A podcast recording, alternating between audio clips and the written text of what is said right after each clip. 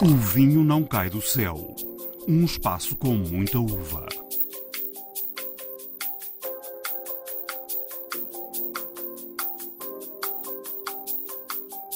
Trazer um novo desafio para o Douro. De facto, o Douro produz um dos melhores espumantes a, a nível nacional. Quando eu ouço alguém dizer que o vinho tem pouca extração, eu parto do princípio que ele está-se a referir à cor. Não, eu nunca estou farto de fazer espumantes. Eu adoro fazer espumantes. Eu lembro-me de viajar, ir a prateleiras de determinado norte da Europa e ver Ibéria. Parece que estava no país do Asterix e via Ibéria, não via Portugal nem Espanha, estava Ibéria. Os mágicos. A palavra aos produtores e enólogos que nos levam ao céu. O Celso Pereira é um espírito easygoing, irrequieto, sempre em movimento, um pouco como os espumantes que produz. Inovador e irreverente, anda há 30 anos a demonstrar que no Douro, para além do vinho do Porto ou vinhos DOC, é possível fazer espumantes de classe mundial. Revê-se nesta descrição, Celso? Revejo-me um bocado nessa descrição. Não, não, não, eu não sou uma pessoa complicada, eh, sou uma pessoa que anda a praticar a enologia e a partilha do conhecimento há mais de 30 anos, não é?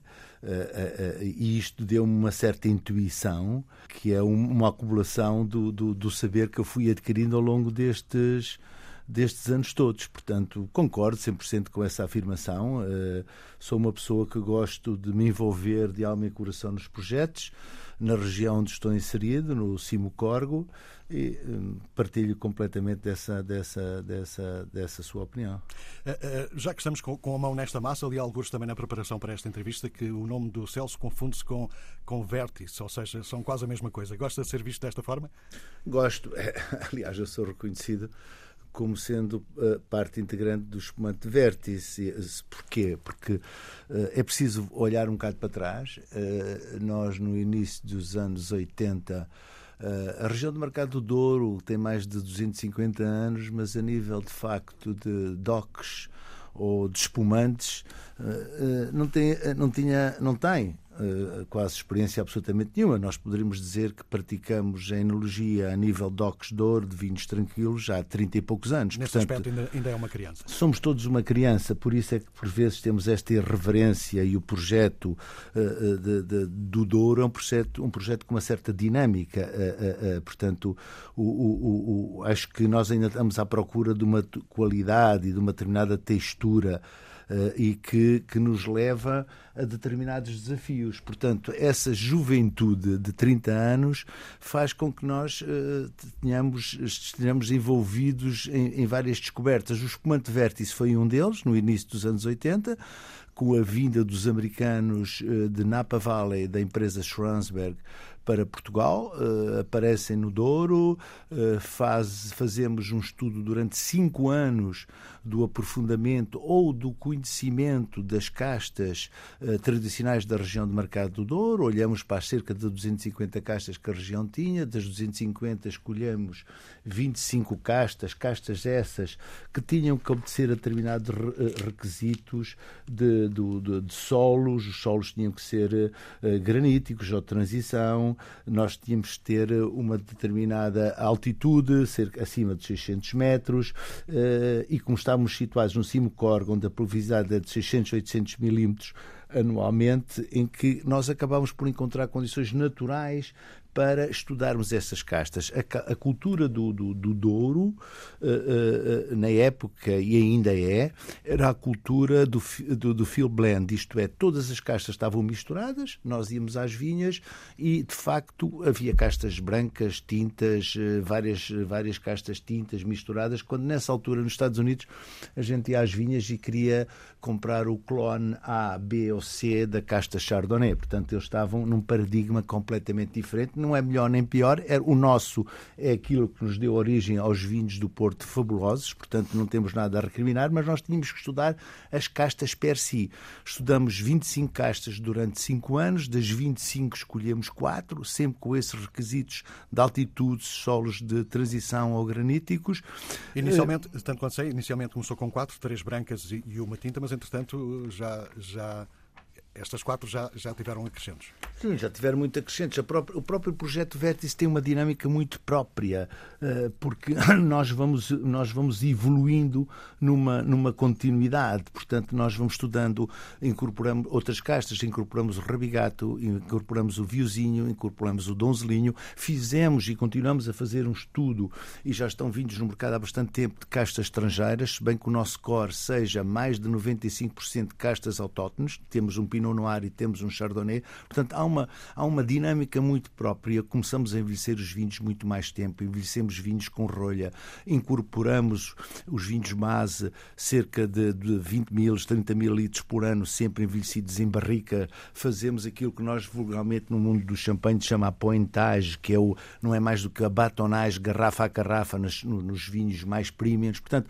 há de facto uma dinâmica envolvência que nos faz procurar uh, uh, novos perfis, novos estilos de, de, de, vinho, sempre com o intuito de partilharmos esse conhecimento e transmitirmos às gerações vindouras que é possível, de facto, fazer produtos completamente distintos e diferenciadores no plano alto de Alijó. Eh, na sua opinião, qual é o segredo do sucesso do Vértice? É, é um, no, no fundo aquilo que estava a dizer, aliado também a muito trabalho? É aliada a muito trabalho, a muita paixão e a muito conhecimento. Foi o conhecimento, o estudo intrínseco das castas, a seleção massal que nós fizemos, a incorporação, ou por outra, o acordo que nós fizemos verbalmente com os lavradores para plantarem as castas sob determinados requisitos em determinadas altitudes e exposições, fizeram com que, fazem com que o espumante seja, seja um produto uh, completamente distinto dentro do Douro. Porque isto foi mais uma inovação dentro do Douro Douro. Isto mostra a plasticidade do Douro. Repare que nós no Douro temos o tradicional vinho do Porto, temos o moscatel da região de Favaios, temos o espumante, temos os docos brancos, os docos tintos. Há uma multiplicidade, e o espumante, evidentemente, de, de, de, de, vinhos que podem produzir-se nesta região. Porquê? Porque o Douro tem de facto muito a dar-nos. Estamos há 30 anos a fazer vinhos dentro deste, deste perfil e temos muito para descobrir. Mas porquê é que decidiu fazer uh, espumantes? Era só para provar que era possível uh, fazer mais do que Porto e Triângulo? Não, não, não, não. É, é uma obra do acaso, é, um, é uma circunstância. São, é gente que, que há um português que vai uh, treinar ou aprender a fazer vinho em Napa Valley, desafia a Schransberg a deslocar-se, tornam-se amigos, a deslocar-se a Portugal. Essa pessoa, que é o João Rui Carvalho Maia vivia no Douro e desafiou-os a produzir espumante no Douro. Foi, foi uma circunstância. Aconteceu uh, com muitas coisas na vida que acontecem uh, sem, sem nós sabermos muito bem como é que isto aconteceu. E isso veio trazer um novo desafio para o Douro. De facto, o Douro produz um dos melhores espumantes a, a nível nacional. Tanto quanto sei, o Vértice é, é sempre feito com um blend de diversas colheitas, certo? Sim, sim. O vértice, nós temos sete declinações: temos o rosé, o cuvée, o milésime, o gouveio, o, o pinot noir e o chardonnay. Eh, normalmente, o blend que nós chamamos o, o, o vinho popular premium, aquele que de facto tem mais expressão nas, na, na, nas nossas vendas, é feito de um blend. E depois, a partir daí, vamos construindo as outras declinações. O milésime é geralmente entre duas ou três castas, o gouveia é monocasta, o pinot noir é monocasta e o Chardonnay é monocasta. Mas sim, eh, bebemos um bocado da cultura do, do, do, da mistura das castas para criar um produto muito autêntico e diferenciador na região de mercado do Douro e no país. Eh, tem também uma outra particularidade. Tem sempre o ano da colheita na garrafa e a data do degorgement. Sim, sim, porque tentamos, nós tentamos ser, ser, eh, diferenciadores distintos. Não fazemos mais do que aquilo que as grandes casas de champanhe fazem. Nós tentamos uh, mostrar que a data de colheita remete-nos para como é que o ano correu, se foi um ano bom, médio ou muito bom, e depois a data do degorgement é um indicador junto do consumidor do tempo de estágio. Esses são dois aspectos que são importantíssimos para que, que, para que o nosso consumidor saiba identificar e distinguir aquilo que está a beber. O que é que o Planalto de Alijó tem que as outras zonas do Douro não têm? Tem frescura, tem mineralidade, eh, tem uns solos muito delgados, graníticos, tem grandes amplitudes térmicas. Eh, eh, eu posso lhe dizer que se olharmos para o Baixo Corgo, a precipitação é de 800 a 1000 milímetros, no cimo Corgo que é a zona da Lijota, tem de 680 milímetros. tem, tem a, a, as grandes amplitudes térmicas, tem verões eh, em que nós, durante o dia, temos muito calor e à noite as noites arrefecem. Eh, o inverno é muito rigoroso, temos neve, já nevou mais do que uma vez no, no, no Planalto da Lijó, e isso faz com que nós encontremos condições naturais que acabam por transmitir ao nosso vinho uh, algumas, uh, algumas feições. Os vinhos, os nossos vinhos, os vinhos que eu faço, que a nossa equipa faz, são vinhos com identidade, com feições, com rugas. Nós mostramos aquilo que o Planalto da Lijó nos dá e vivemos muito bem com isso. Há pouco já fez uma pequena referência a isso, ao fator uh, altitude. Um, tanto quanto eu sei, as vinhas estão a 650 eh, metros de altitude. Se fosse a 500, já não resultava? Pode resultar, eh, mas nós, nós o que procuramos é que tenhamos a frescura, a mineralidade. Procuramos com que o vinho tenha um pH. Repare, nós vindimamos as uvas sempre de manhã para caixas de, de 19 quilos. Fazemos isto há 30 anos. As uvas sofrem todas um choque térmico e depois o nosso pH, aquilo que nós procuramos é um equilíbrio muito grande entre o pH e a acidez. Quanto mais alto nós tivermos, mais baixo será o pH e a acidez será mais elevada. Nós trabalhamos com uvas na casa dos 2,8, 2,9 de pH, com uma acidez na casa de 8 a 9 gramas eh, eh, de acidez da tartárico. Portanto, é de facto esse terroir, essas condições naturais que fazem com que nós eh, sejamos diferenciadores. Depois juntamos o conhecimento que fomos adquirindo ao longo dos anos e esse conhecimento acaba por fazer um produto completamente diferenciador. É? Muito bem, quanto ao vértice e as suas virtudes, acho que estamos ao menos conversados. Vamos andar um pouco com o relógio do tempo para trás. Nasceu em Angola, veio para um 15, 16 anos, penso. Como é que o vinho aparece na sua vida? Já tinha tradição familiar? Eu, eu estudo, eu venho da África, venho de Benguela, Angola, eh, estudo na Escola Superior Agrária de Coimbra, depois formo-me, vou estagiar para a Casa do Douro, nessa altura ainda existia a Casa do Douro, e sim, nós, eu vou para viver para o Douro porque a, a origem da minha família é do Conselho de Alijó, nós tínhamos lá umas pequenas propriedades, mas nunca de longe nem de perto sonhava que, que seria esse o meu caminho, fruto da, da, da descolonização e de nós termos vindo viver para, para, para Planalto da Lijó, eh, mais concretamente em Alijó, acabei por eh, olhar um bocado para aquilo que o meu pai fazia, os vinhos que ele fazia em pequenas quantidades, de uma maneira muito arcaica e artesanal, e isso, eh, junto com aquilo que depois mais tarde veio acontecer quando eu estava a trabalhar na adega cooperativa de Lijó, que foi uh, aparecerem-me colegas meus americanos da Schransberg, fizeram-me despertar para um sonho que ainda continua a comandar a minha vida que é fazer vinhos de grande qualidade.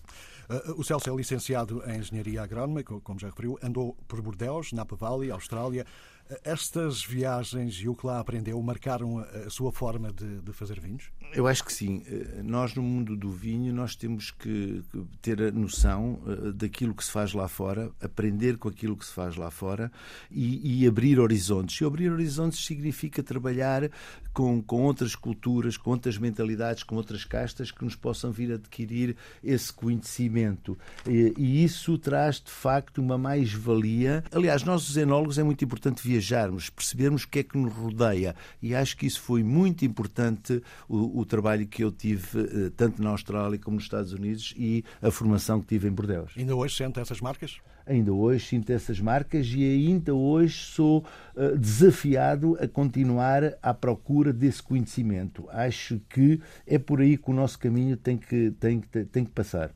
Eh, já disse que um enólogo não é nem nunca poderá ser apenas um criador.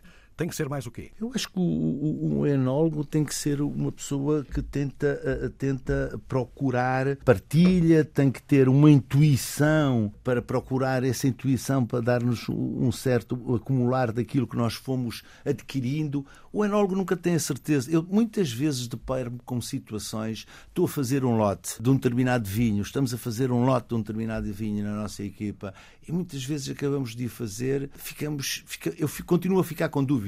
É isso que é o aliciante da minha profissão. Eu não tenho a certeza ainda de muitas coisas e, vou à procura da perfeição se é que ela existe, mas é um desafio constante. E também eh, passar o tempo a olhar para o tempo, não é? é e passar o tempo a olhar para o tempo, que de facto no vinho nós precisamos de muito tempo porque o tempo é de facto o nosso melhor conselheiro. Eu não, eu não vejo, não vejo ninguém na enologia chegar e vencer. A enologia é uma coisa que se vai praticando se vai errando, vai-se adquirindo conhecimentos e vai-se acrescentando um ponto ao conto. A enologia é uma coisa que se pratica ao longo do nosso tempo, da nossa existência, com muito amor e com muita paixão. O Celso também já disse que um enólogo tem apenas cerca de 20% do resultado final uh, do vinho. Acha que a viticultura, o trabalho na vinha, acaba por ser mais importante do que o trabalho na adega? Muito importante. O trabalho na Mas vinha. Mais? Eu acho que eu, eu, eu, eu poria maior importância na vinha do que na, na, na enologia. A vinha é fundamental nós deslocarmos às vinhas, temos a noção do, do, do, do estado fisiológico da planta, do problema das doenças e saber escolher, dividir dentro de uma parcela de um ou dois hectares, dizer esta uva que está mais exposta ao norte do que aquela que está mais exposta ao sul, a que está mais exposta ao norte vai ser para fazer o espumante, a que está exposta mais ao sul vai ser para fazer um vinho branco de mesa, por causa da maturação, por causa do equilíbrio. Esse conhecimento na vinha é condição sine qua non para nós tomarmos opções. É na vinha que a gente toma as opções da maneira como vai vinificar e vai trabalhar a uva na adega. Já ouvi vários enólogos dizer que eh, em Portugal houve um grande avanço da enologia, mas que nesta altura já está tudo mais ou menos feito, ou seja, já não há mais eh, para subir que chegou à altura de olhar com mais atenção para a viticultura. E o crescimento tem que ser feito aí. Concorda com esta visão? Concordo, se bem que eh, também nós na enologia fomos, nos últimos 30 e tal anos, fomos tomando várias posturas ou várias o nosso conhecimento fez-nos com que. Eu lembro-me quando andava no início, dos, de, há 30 anos, nós fazíamos vinhos docos de ouros super extraídos e hoje em dia fazemos vinhos muito mais elegantes, apesar do clima estar a mudar. Portanto, na enologia também temos de dar passos ainda, mas uh, uh, concordo e bastante de que a viticultura é condição sine qua non para nós fazermos produtos diferenciadores e autênticos. Já aqui falámos dos espumantes Vértice, Vértice está na altura de falarmos do projeto Quanta Terra. Como é que surgiu? Estava farto de fazer espumantes? Não, eu nunca estou farto de fazer espumantes. Eu adoro fazer espumantes. Eh, eu, eu acho que, para mim, eh, espumantes foi o meu, meu, meu, meu grande desafio.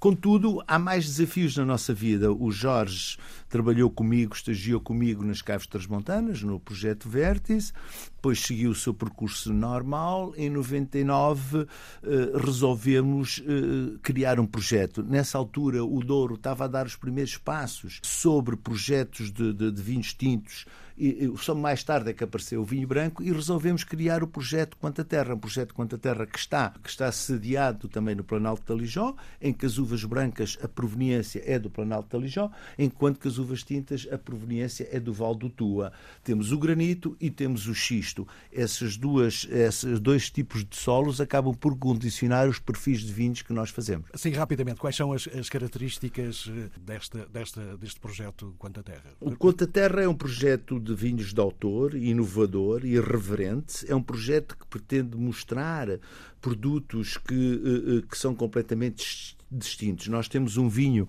que é o vinho branco Golden Editions, que estagia 7 anos em barrica, um vinho branco, e temos um vinho tinto que estagia 10 anos uh, antes de ir para o mercado. Desses 10 anos, 6 estagiados em cuba de cimento e 3 em barricas. Portanto, nós tentamos mostrar o que é que é o terroir nos vinhos brancos, a sua capacidade de envelhecimento, de longevidade, e depois nos vinhos tintos, uh, nas, no, no, nos terrenos cuja proveniência é o xisto, como eu já referi, a sua capacidade também de envelhecimento e frescura. De, de, certa forma. De todo o processo de produção de vinhos, qual é a parte que lhe dá mais uh, prazer? A vindima, a poda, o trabalho na adega? O trabalho que me dá ah. mais gozo, o trabalho que me dá mais gozo é levantar-me em agosto, cedo, às seis da manhã, e ir para o campo, uh, ouvir a minha música nos headphones e calquinhar as vinhas todas e perceber que eu dali posso fazer um produto completamente diferente. É, é a parte que me dá mais paixão e mais gozo. É aí que eu seleciono as uvas, faço em colaboração com o Pedro a distinça dos vinhos que nós vamos fazer. Isso é a parte que me dá mais gozo. E depois, a outra parte que também é muito, muito interessante para mim e aliciante é fazer o blend dos vinhos. Quando nós estamos a criar os diversos vinhos, o rosé, o cuvée, o milésime, temos uma diversidade de cubas. Nós temos muitas cubas em que vinificamos por casta e por lavrador e por proveniência de uva e o gozo maior é tentar criar um produto completamente diferente. E aí, como já referi anteriormente, as dúvidas que eu tenho na minha cabeça e as incertezas perduram e hão de continuar a perdurar. Porque repare, o espumante vértice é um espumante. Nós temos vinhos que estagiam 10 anos. Como é que eu vou ter a certeza que um vinho que eu vou meter na garrafa ao final de 10 anos, esse vinho é aquilo que eu quero ou que eu procurava? É muito difícil. É um desafio, de facto, eh, que perdura na nossa mente e que vai continuar a perdurar. É esse o gozo de fazer os espumantes, como fazer os outros vinhos. Não é? Na hora de beber, não de fazer, o Celso é mais de brancos ou de tintos, ou definitivamente espumantes? Eu sou de todos os vinhos e numa excelente companhia, amigos, a minha família, é isso que me distingue. Há vinhos que, que, que, não têm o, o, o nome ou o valor que as pessoas lhe atribuem mas se eu estou com uma excelente companhia, com a minha família, é isso que realmente faz o momento, seja branco, seja tinto, seja espumantes. Eu já tive momentos excelentes com tintos, com espumantes e com brancos. É, é, é de facto desfrutar da vida na, na, na companhia das pessoas que mais gostamos. Uh, uh, o que gostava de ter feito e ainda não fez em termos uh, de produção de vinhos? Tem algo em que anda a trabalhar há muitos anos, mas que ainda não saiu como queria? tudo o que eu faço ainda não sei como eu queria. Porque se isso tivesse acontecido, eu já estava, eu já estava sentado em casa sem fazer nada. O aliciante é isso, eu ainda não ter conseguido fazer aquilo que eu quis fazer ou que queira fazer. Eu ainda ando à procura disso. E isso, se calhar, é o maior desafio. Eu todos os anos nós temos desafios de tentar acrescentar. Este ano, por exemplo, vou-lhe dar o exemplo da dinâmica do que é fazer vinho. Este ano estamos a provar os vinhos base para espumante, Trabalho com o Rabigato há mais de 15 anos. Nós, no Espumante Vértice, somos os principais, fomos os primeiros a trabalhar com a casta Gouveio, que é o godelho oriundo da, da Galiza, e em vinificar em espumante. E a dado momento estamos a provar as, por castas, por cubas, por proveniência, por lavrador, e apareceu-nos um Rabigato que era de facto extraordinário. Eu virei-me para o Pedro e disse: Pedro, este ano pela primeira vez, desde 1989, vamos ter que fazer um espumante Vértice Rabigato. Agora, pergunto-me lá, quando é que o vinho vai para o mercado? Não sei. Vamos deixar o vinho estagiar. É uma grande incógnita, mas são estes desafios que fazem com que a gente continue a ter esta paixão e este gozo de fazer vinho. Mas isso não tem um preço muito alto em termos de, de, de produção? Tem um preço alto, mas temos que saber vender o vinho. Aliás, esse é o problema que nós temos no Douro. Repare, nós no Douro temos produções médias por hectare de 4 a 5 eh, eh, toneladas por hectare. Olhemos para, para uma Argentina, olhemos para um Chile, tem 15, 20 toneladas por hectare acrescentar o valor é um dos grandes desafios que nós temos no Douro um, no caso concreto dos espumantes, estagiar no vinho 10 anos. Nós temos o, o, caso concreto do Pinot Noir, estagia 10 anos. Pomos o vinho à venda a cerca de 50, 60 euros e dizem-me assim: Olha, mas isso é o preço muito semelhante ao champanhe. E daí? Eu tive 10 anos a envelhecer o meu vinho, o meu vinho, salvo seja o Pinot Noir. Eu, com todas as incertezas, estes vinhos não são caros. Claro que isto tem um custo, mas este custo, é, os, este desafio de ir à procura do acrescentar do valor, é uma constante que nós também temos. Nós temos que saber procurar esse valor. Muito bem, gostava de convidá-lo agora a comentar eh, duas ou três questões que são mais ou menos recorrentes na, discussão portuguesa à volta dos vinhos. Eh, a implantação dos vinhos portugueses no estrangeiro, por exemplo. Todos eh, estamos mais ou menos de acordo que temos bons vinhos, mas ainda é raro vermos vinhos portugueses nas garrafeiras ou nos restaurantes estrangeiros. O que é que tem falhado aqui? É apenas uma questão de escala? Portugal é demasiado pequeno? É uma questão de escala, é uma questão de, de conseguirmos transmitir. Quando nós quando, quando viajamos e estamos lá fora, uma das perguntas mais recorrentes, aí está há 20 anos, que me faziam era: Olha, mas isto é semelhante a quê? E eu ficava ofendidíssimo, dizia, mas semelhante a quê? O que eles estavam a tentar dizer se era um Chardonnay, se era um Sauvignon Blanc, se era um Riesling. As coisas estão muito padronizadas e as nossas castas, como são bastantes, não é? É difícil nós padronizarmos estes aromas e estes sabores e comunicá-los. Isso é uma adversidade, mas ao mesmo tempo é uma oportunidade, na minha maneira de ver. Pois não temos escala, de facto, nós não temos escala. Nós devemos ir à procura dos nichos e devemos saber acrescentar valor. E isso tem falhado na nossa comunicação. Mas, deixem-me dizer que nós temos evoluído muito. Eu lembro-me de viajar, ir a prateleiras de determinado norte da Europa e ver Ibéria. Parece que estava no país do Asterix e via Ibéria, não via Portugal nem Espanha. Estava Ibéria, estava os vinhos portugueses e vinhos uh, uh, espanhóis na mesma prateleira. Temos vindo a fazer um caminho, um caminho muito lento, mas com os pés bem assentes. Mas ainda temos grandes desafios pela frente acho que os vamos conseguir uh, reverter e vamos conseguir levar para a frente a nossa, a nossa, a nossa diversidade e a nossa autenticidade. Já agora, o que parece, uh, é aquilo que parece ser uma tendência no mercado em Portugal, com o aparecimento de quatro ou cinco vinhos com, com preços uh, astronómicos, uns quatro ou cinco só, só no último ano. Isto pode ajudar a colocar Portugal no mapa ou, ou não é por aqui? Não, não, não, pode, pode, evidentemente. Nós temos que. Uh, é normal uh, uh, ir aos Estados Unidos e comprar um sparkling e o sparkling mais normal custa 60, 70 dólares.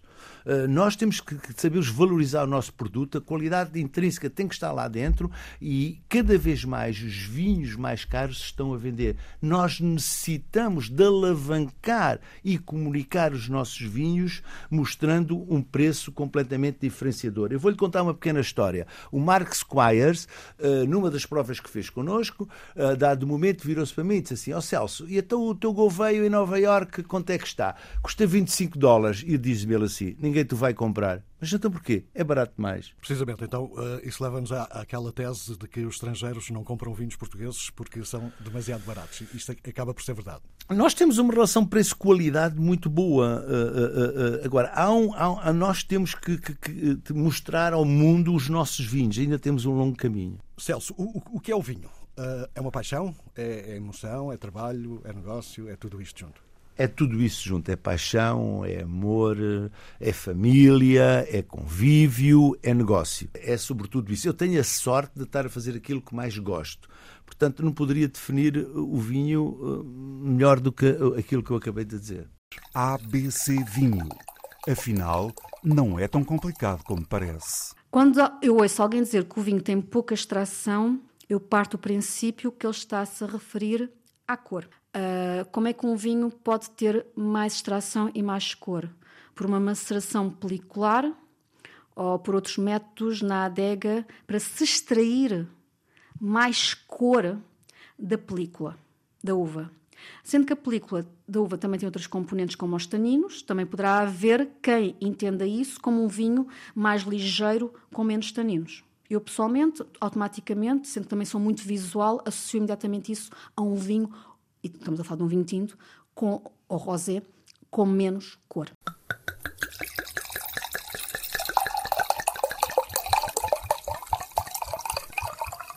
Trazer um novo desafio para o Douro. De facto, o Douro produz um dos melhores espumantes a, a nível nacional. Quando eu ouço alguém dizer que o vinho tem pouca extração, eu parto do princípio que ele está-se a referir à cor. Não, eu nunca estou farto de fazer espumantes. Eu adoro fazer espumantes. Eu lembro-me de viajar, ir a prateleiras de determinado norte da Europa e ver Ibéria. Parece que estava no país do Asterix e via Ibéria, não via Portugal nem Espanha. Estava Ibéria.